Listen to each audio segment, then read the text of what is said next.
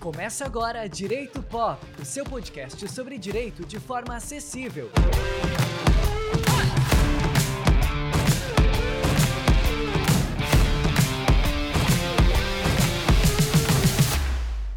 Seja muito bem-vindo, muito bem-vinda, você que se conecta com a gente por meio das plataformas de áudio. É com muita alegria que eu abro esse primeiro episódio do nosso podcast Direito Pop. Um projeto que vou contar para vocês, tá? Fazia algum tempo que tava assim no papel, só esperando um surto de coragem para ser colocado em prática.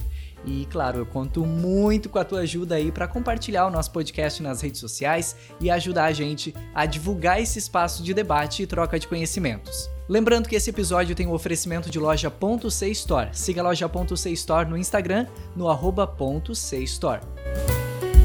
com uma experiência de 13 anos trabalhando com o extrajudicial, desde o tempo de atuação no cartório do pequeno município de São João do Sul, município este de onde eu também venho. Aquela que era conhecida como a moça do cartório, hoje é a doutora Deniane Martins da Cunha, advogada sócia do escritório Martins e Borba Advocacia, onde atua junto com seu esposo, o doutor Roger Borba. Atuando na área e também ministrando um curso onde ensina sobre a prática extrajudicial, a doutora Deniane é hoje referência quando o assunto é esse, direito extrajudicial, que a gente já já vai entender melhor o que é. Minha amiga de infância, colega de escola, companheira para todas as horas. Claro, não podia ser outra pessoa convidada a abrir esse podcast. Bem-vinda, doutora Deniane, ou para mim, como eu estou acostumada, né, só D. Muito obrigada, Renan, por essa belíssima apresentação, pelo convite. É uma honra estar aqui e estrear esse podcast que eu tenho certeza que vai ser um sucesso. Dependendo da primeira convidada, certamente vai ser. A gente abre esse podcast falando sobre um tema que eu sempre achei de extrema importância. Você sabe qual a diferença entre um processo judicial e um processo extrajudicial? E o inventário, aquele procedimento que é feito quando falece um familiar, né, para fazer a divisão dos bens. Quais são as primeiras providências que devem ser tomadas? E sobre o testamento, você já deve ter ouvido histórias curiosas, né, de animais de estimação, por exemplo, recebendo fortunas de seus donos e fortunas essas que os donos deixaram em testamento. Eu vou te apresentar o cachorro que é mais rico que muito influencer que fica ostentando luxo nas redes sociais por aí, tá? O Gunter Sexto, muito chique, né? Esse cachorro, ele tem uma fortuna pasmem, gente, avaliada em 500 milhões de dólares. Mas o que, que a lei fala sobre isso aqui no Brasil? É permitido deixar herança em testamento para pets? Isso e muito mais nesse episódio. Doutora Deniane, eu começo com uma pergunta que você deve ouvir e responder quase todo dia. Afinal de contas, qual é a diferença entre judicial e extrajudicial? Bom, é, judicial é o que ocorre de uma maneira bem, bem resumida, uhum. bem prática, né? O que ocorre dentro do judiciário tá. e extrajudicial é o que ocorre fora do judiciário. Perfeito. Trazendo para mim a atuação, né, sucessória. É, a gente tem um exemplo de inventário judicial e o inventário extrajudicial. O inventário judicial é aquele que vai ser levado ao juiz, né? Tá. E é onde geralmente tem litígio ou existe algum herdeiro menor, por exemplo. Uhum. E no extrajudicial é o contrário disso, né? Onde não tem herdeiro menor e existe um acordo na, na família quanto à partilha. Tu falou em litígio, a gente vai ouvir muito isso ao longo dos nossos episódios, mas explica para o pessoal então o que, que é litígio dentro do direito, assim, de maneira simplificada, porque tu disse que é, pode ser feito, por exemplo, o inventário extrajudicial quando não tem litígio. Uhum. É, o, litígio é quando não é amigável, né? Quando ah, existe tá. alguma tá. discussão, alguma. Quando não existe um acordo conflito, ali. Isso. Tá, tá, entendi. E, e quais são os principais casos, então, acho que tu já até de certo modo respondeu essa pergunta, em que eu posso recorrer ao extrajudicial para meus processos, enfim, para o que eu precisar fazer. Tá, trazendo também, né, para minha atuação do extrajudicial, cartórios, tá. né? Bom, tipicamente os cartórios têm aqueles atos, né, mais comuns que a gente já liga automaticamente ao, aos cartórios, que uhum. são registro de nascimento, de casamento, escritura. Mas ao longo dos anos, é, alguns atos que eram só que só eram realizados no judicial uhum. foram vindo para o extra também. Como, por exemplo, o inventário, né? Inventário e divórcio, com a lei que veio em 2007. Depois, em 2015, a gente teve o novo Código de Processo Civil, que veio também é, incentivando muito a prática do extrajudicial. Em 2017, a gente teve um provimento que possibilitou a uso capião extrajudicial. E agora, em 2023, a gente também teve uma normativa recente que possibilita a adjudicação compulsória extrajudicial, que antes era tudo isso, antes uhum. era só no judiciário que a gente conseguiria fazer, né? Então, é, cada vez mais tem vindo atos pro extrajudicial. O inventário extrajudicial, ele foi criado pela lei, pode me corrigir se eu estiver errado, tá, doutora? Mas ele foi criado pela lei 11.441, de 4 de janeiro de 2007. A gente pode dizer que é uma lei relativamente recente. É um, um instrumento ainda pouco conhecido e pouco empregado pelas pessoas ou ele tem se tornado mais recorrente? Não, com certeza tem se tornado cada vez mais recorrente. É, até existe alguns dados do Colégio Notarial que, se eu não me engano, foi 2020 que o, os números, o número de, de procedimento extrajudicial de inventário lavrado foi o dobro do que os anos anteriores. Então, sim, tem sido cada vez mais recorrente a, o uso do extra, né? Legal. E, assim, o que, que é mais importante, né, para o nosso ouvinte que, que está nos acompanhando agora, é, o que, que, é mais importante saber sobre o inventário? Agora falando especificamente do inventário. É, prazo para abertura, quem que pode solicitar, esses primeiros, digamos assim, esses primeiros passos, né? Uhum. Que é preciso serem dados para que a gente consiga encaminhar o processo de inventário. Sim, bom, primeiro o prazo, né, que são de dois meses, e muitas pessoas não sabem que a, o desrespeito a esse prazo acarreta em multa. Multa sobre o imposto do inventário. E segundo. Multa sobre o imposto. Isso. Ou seja, já tem um imposto, então, aí nesse, nesse, nessa história toda aí. Sim. E aí, se não respeitar o prazo para abrir, vai é, incorre multa sobre esse imposto. Isso, isso mesmo. Tá. E em Santa Catarina, por exemplo, é de 20% essa multa. E... Ela é bem tá. alta. Tá. bem alta mesmo. E o prazo, ele é contado da, a partir de que data para abrir esse, esse Desde processo? Desde a data do óbito, do tem óbito. dois meses para dar entrada, né? Dois meses. E aí o prazo, por exemplo, para finalizar, existe um prazo pré-fixado? Um pra... ano para finalizar, podendo ser prorrogável também. Tá. E, e quem é que pode solicitar essa abertura?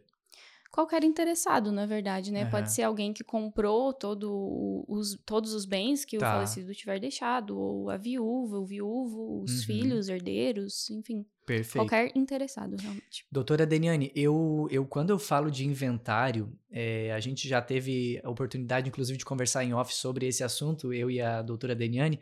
Para mim, inventário na minha família sempre foi sinônimo de problema, porque na minha família, por exemplo, é, eu trago esse dado que, é, que, as pessoas até acham engraçado. O inventário da minha bisavó ainda não foi finalizado, uhum. então ainda tá, né? Quando tu me fala que o prazo ali de um ano, né, podendo ser prorrogável, é, o meu foi o, o meu caso, o caso da minha família está sendo muito prorrogado, né? E então, para mim sempre foi, eu sempre cresci na minha família é, é, entendendo o inventário como sinônimo de problema, de confusão, uhum, de desentendimento, de exatamente.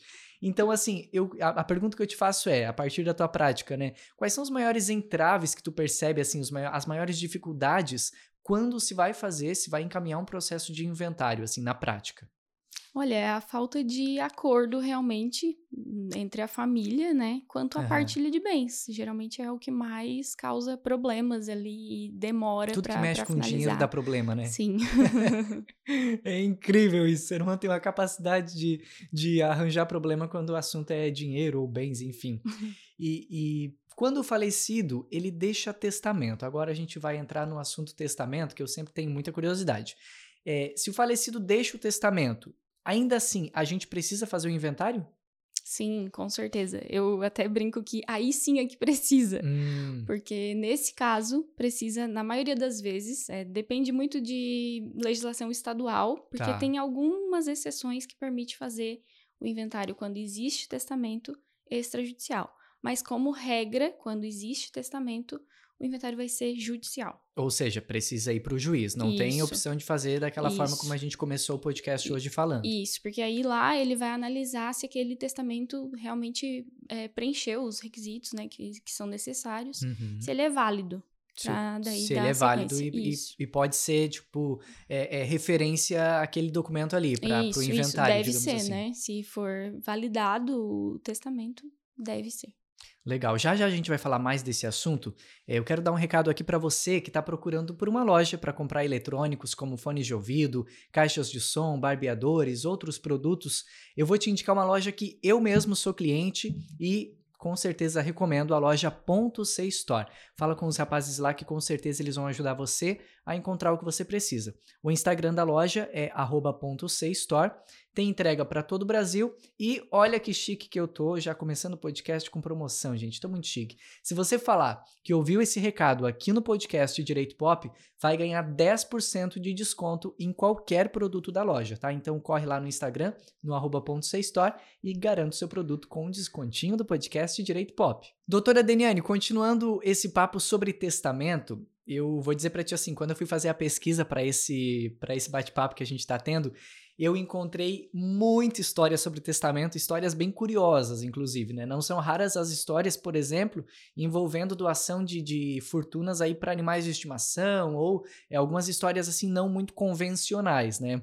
É, ao redor do mundo são diversos os casos. Eu vou trazer um dado para você aqui ouvinte, é, que é o dado do meu. Eu já quero ter ele como amigo, imagina quem não queria, né? O cachorro Gunter VI, meu amigo. É o cachorro mais rico do mundo, com um patrimônio avaliado, sabe em quanto? 500 milhões de dólares. O pastor alemão herdou esse montante de um outro cachorro, o Gunter IV que por sua vez, claro, né, devia ter vindo de alguém. Herdou essa fortuna toda da sua dona, a condessa Carlota Liebenstein, quando ela faleceu em 1993. Agora, doutora Deniane, Aqui no Brasil, a lei permite deixar os bens assim, como a, a, a Condessa Carlota Liebenstein deixou ali para o Gunter IV, é, é permitido aqui no Brasil deixar esses bens de, de, de para animais de estimação em testamento? O que, que, a lei fala sobre testamentos aqui no Brasil? Não, não é possível. Ó, para você que estava pensando. Diretamente não é possível. Porque no Brasil, os animais são considerados coisas. Tá. Inclusive, como advogada de interior, posso dar um exemplo de que gado, por exemplo, é. precisa entrar em inventário para partilhar. Tá. Então, é, esse é um grande é um exemplo, né, porque... né, para exemplificar Sim. como o, o, animal é considerado Sim. no Brasil coisa e não pessoa. Então, o beneficiário de um testamento só pode ser uma pessoa. E aí, uma pessoa física ou uma pessoa jurídica. Claro, Qual... É, claro, Qualquer respeitando... pessoa, quando eu venho, quando tu me diz uma pessoa, eu fico pensando, meu Deus, se eu quiser doar assim para uma pessoa que, tipo, não é da família, Isso. que é possível. É, agora é o que eu ia dizer. É. Claro que respeitando todas as regras, né, tá. do, do testamento. Por exemplo, quem tem herdeiros necessários precisa respeitar a legítima, ou seja, precisa deixar 50% do seu patrimônio para os herdeiros necessários, que são descendentes, ascendentes e cônjuge. Tá. Ou seja, descendentes filhos, ascendentes pais e cônjuge, esposo, esposa, né? Então, 50%, ou seja, metade do patrimônio necessariamente tem que ficar para essas pessoas. Quem tem esses herdeiros, sim. Tá. E a outra metade eu faço o que eu quiser. Exato. Eu posso doar para pro, pro porteiro do meu prédio, uhum. por exemplo.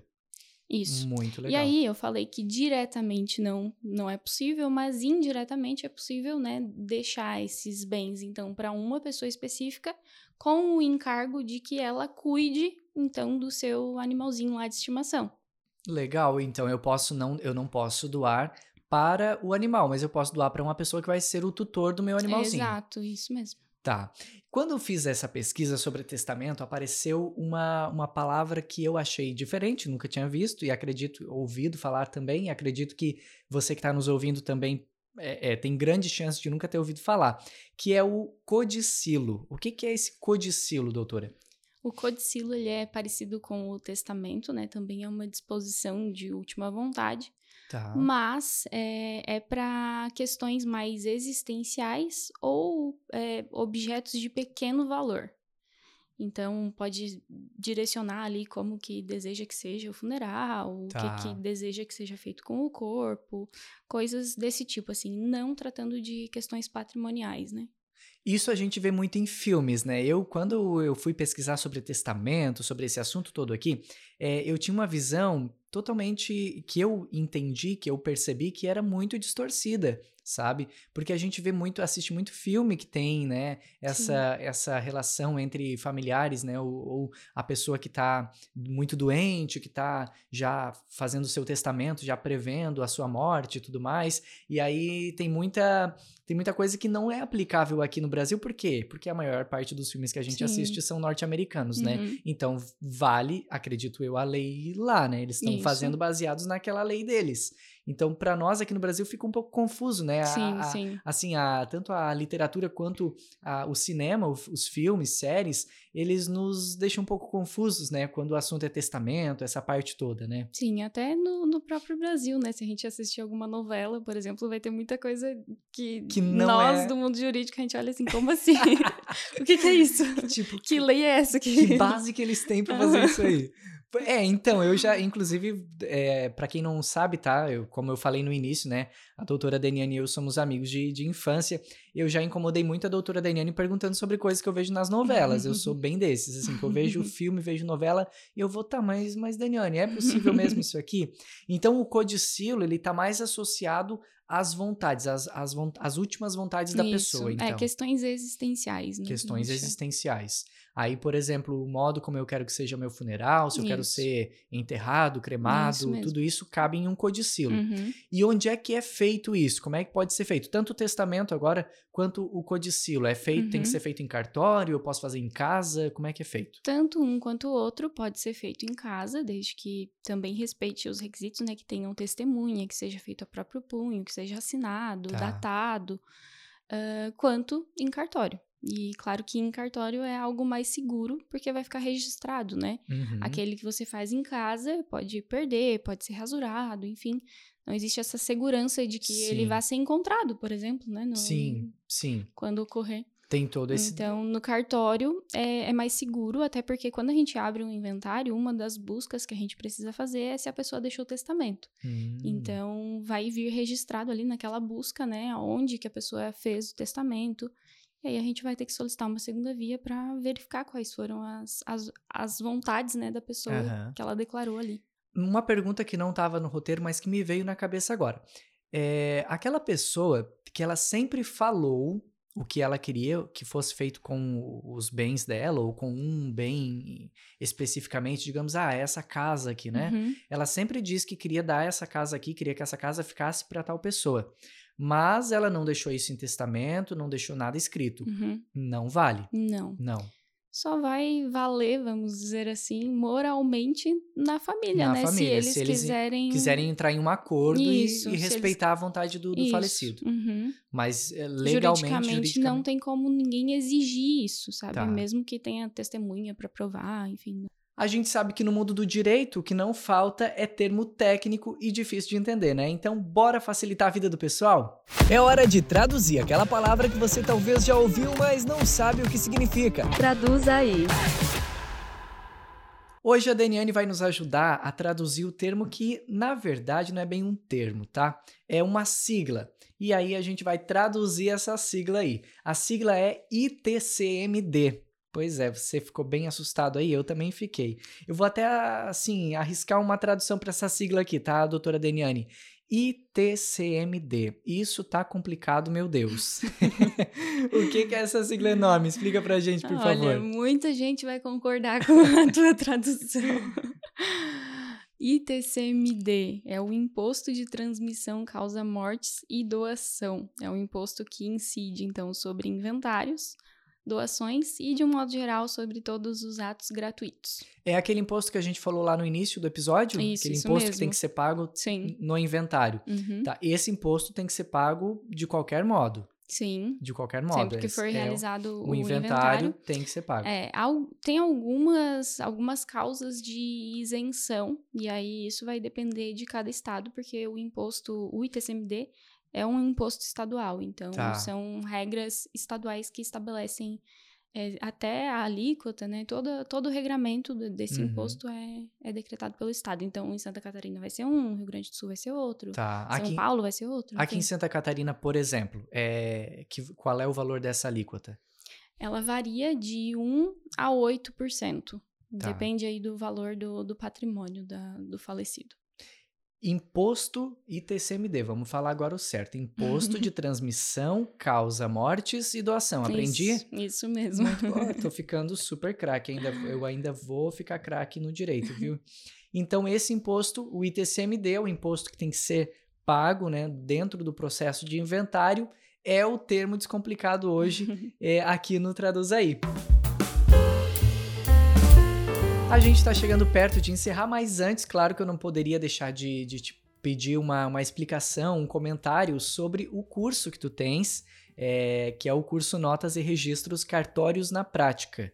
Eu adoro acompanhar os conteúdos de, que vocês postam lá nas redes sociais, porque eu sempre aprendo muito, e inclusive com memes, que é super bom. Quem não gosta de aprender com memes hoje em dia, né? E assim, o, o Notas e Registros, ele tem uma proposta muito bacana, bem diferenciada. E então eu gostaria que tu comentasse assim, qual é a proposta dele, para quem que ele se destina, como é que ele uhum. surgiu. Uhum. Tá, é, o Notas e Registros surgiu de uma ideia minha e da Mariana. Nós duas trabalhamos em cartório, cada uma em um cartório diferente. É, e no momento da criação, nós duas estávamos advogando, estamos advogando. Uhum.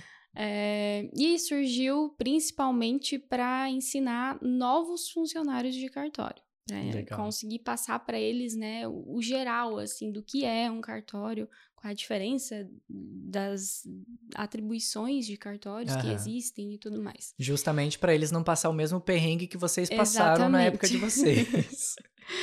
e aí, com o tempo, é, a gente viu que teve, tiveram mais pessoas interessadas, interessadas claro. como advogados, estudantes de direito, é, engenheiros, corretores de imóveis, ou seja, pessoas que são usuárias né, do, dos, cartórios dos, cartórios e que gostariam de entender melhor esse mundo extrajudicial.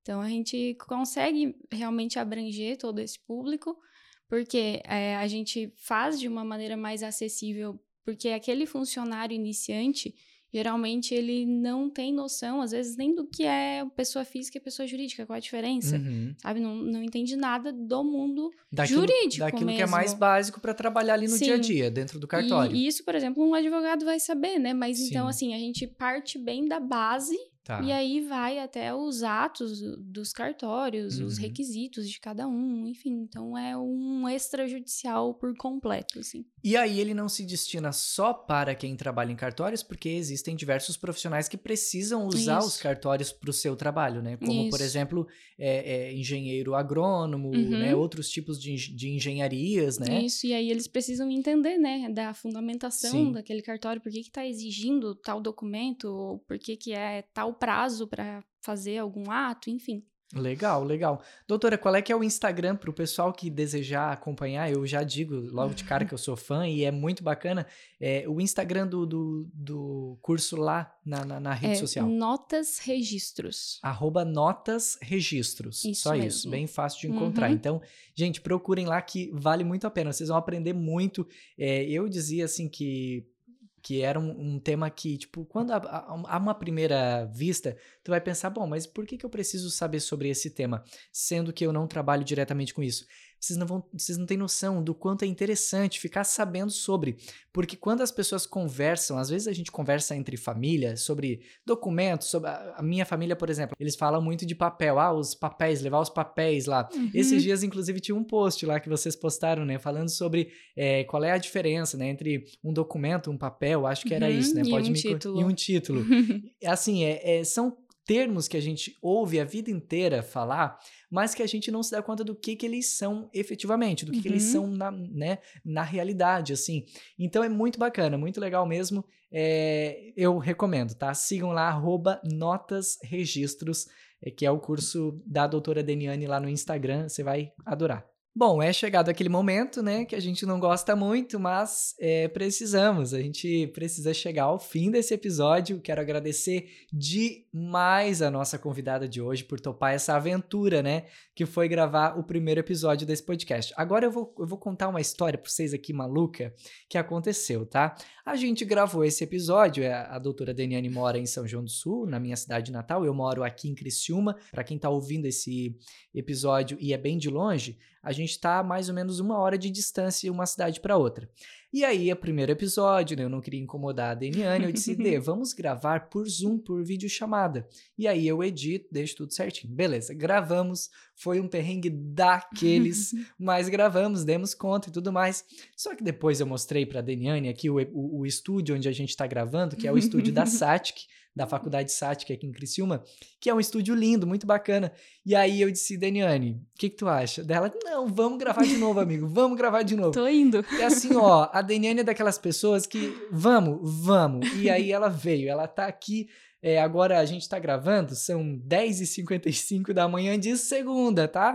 Isso mesmo. Ont tipo assim, ontem a gente gravou, hoje a gente está já com o, o, o, episódio no ar. Então a Deniane é dessas, tá? Além de ser uma advogada extremamente capacitada, uma profissional excelente, ainda é uma amiga dessas, né? Que topa qualquer aventura. Então, muito obrigado, Deniane, doutora Deniane, por, esse, por, esse, por essa honra do primeiro episódio. Imagina, eu que agradeço. E a gente lembra sempre que o nosso objetivo aqui não é explicar tudo, nem esgotar a discussão sobre o assunto, portanto, conte sempre aí com a assessoria de um advogado de sua confiança para a sua demanda, combinado?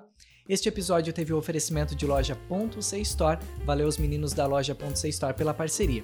Eu lembro também que você pode ser um apoiador desse projeto por meio do financiamento coletivo pela Apoia-se. Na Apoia-se você contribui com a quantia mensal e se torna um assinante do nosso podcast. E dependendo do valor que você assinar, tem direito a conteúdo extra que não é publicado aqui nas plataformas, só lá no nosso mural na Apoia-se. Para assinar é só acessar apoia.se barra direito pop. Conto com a tua colaboração. A gente fica por aqui terça, toda terça, tá? Toda terça. Marca bem aí, toda terça tem episódio novo. Então, já ativa as notificações na sua plataforma de áudio para não perder nenhum episódio. Vou indo nessa. Tchau, tchau.